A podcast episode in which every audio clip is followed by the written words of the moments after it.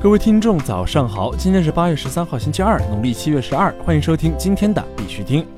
以下是昨天行情。截止到昨天晚上十八点，根据 Coin Market Cap 数据显示，全球数字货币市场总市值为两千九百六十一亿七千八百一十四万美元，二十四小时成交量为四百八十五亿一千一百一十七万美元。比特币报一万一千三百六十点四四美元，较前一天涨幅为百分之零点一八。以太坊报二百一十二点三八美元，较前一天涨幅为百分之一点二八。昨天的恐慌与贪婪指数为四十八，前天为四十五，等级仍为中性。昨天 BTC 一波下行穿刺以后，短线虽创新低，但随即拉回，日线重新站上七号均线，后市看向。上反弹技术修复，上方关注一万二千美元附近阻力。在这里呢，必须天时来提醒各位，投资有风险，入市需谨慎。相关资讯呢，不为投资理财做建议。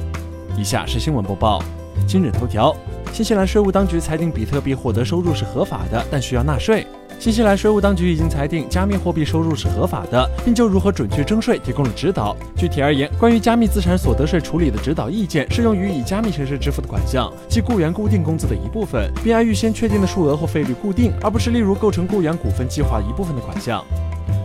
特斯拉 CEO 马斯克发推表示支持美国民主党总统候选人杨安泽。八月十号，在主持播客 Hardcore History 期间，美国政治评论员和播客 Dan Carlin 对美国民主党总统候选人杨安泽的领导素质进行了评论。作为对这些评论的回应，特斯拉 CEO 马斯克发布推文表示，他支持杨安泽。据悉，杨安泽接受了竞选捐款形式，包括以比特币、以太坊和其他任何符合 ERC 二十标准的加密资产，并支持 Venmo 支付。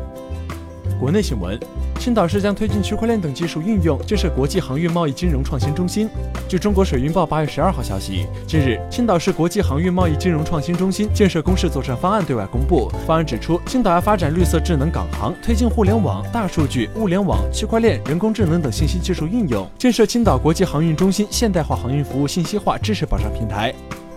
深圳超过五千三百家企业注册使用区块链电子发票。据深圳晚报消息，日前记者从深圳市税务局获悉，目前深圳超过五千三百家企业注册使用区块链电子发票，覆盖交通、餐饮、停车服务等一百一十三个明细行业。此次区块链加税务的成功实践，将为智能时代的税收治理模式带来提升和改变。ABBC 基金会与 ZipDiff 合作发布新的 ABBC 区块链级钱包。ABBC 基金会宣布与一家名为 Deep Dive 的区块链开发公司达成合作，发布新的 ABBC 区块链级钱包。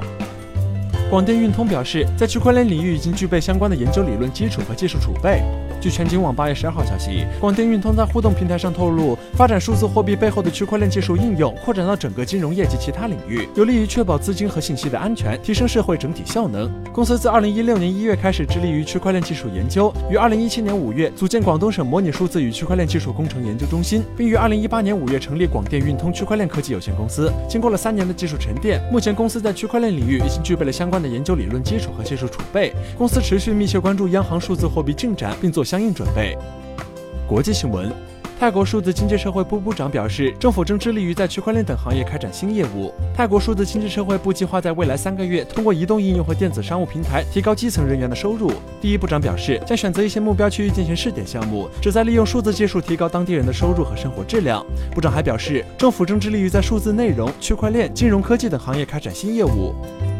阿布扎比主权财富基金投资加密货币交易所。据 Cointelegraph 消息，全球第十三大主权财富基金总部于阿布扎比的穆巴达拉投资资本对 MidChains 进行了投资。MidChains 将于二零一九年底在阿布扎比推出数字货币交易平台。该交易所将设在国际金融中心和阿布扎比自由贸易区全球市场。今年早些时候，ADGM 的金融服务监管机构授权 MidChain 运营加密货币交易所。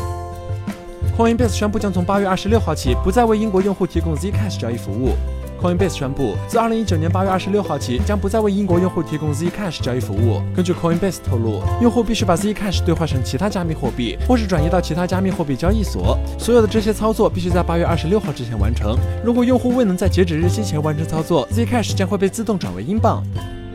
美国国税局即将推出新加密税法指导意见，或涉及多项更改。据 CoinDesk 报道，美国国税局最近向一万名加密交易员发出警示信，提示即将推出的加密税法指导意见。信件内容表明，国税局可能正在改变其计算加密资产价值所需要的方法，以及报告这些资产的表格和时间表，但涉及的主要加密问题仍未得到解决，其包括如何处理硬分叉和空投等。好了，今天的必须听新闻播报就到这里。更多区块链资讯呢，请关注我们的微信公众号 b i x u t i n g 下划线，也就是必须听的拼音加上一个下划线。喜欢的呢，点赞收藏，记得分享给身边的小伙伴哦。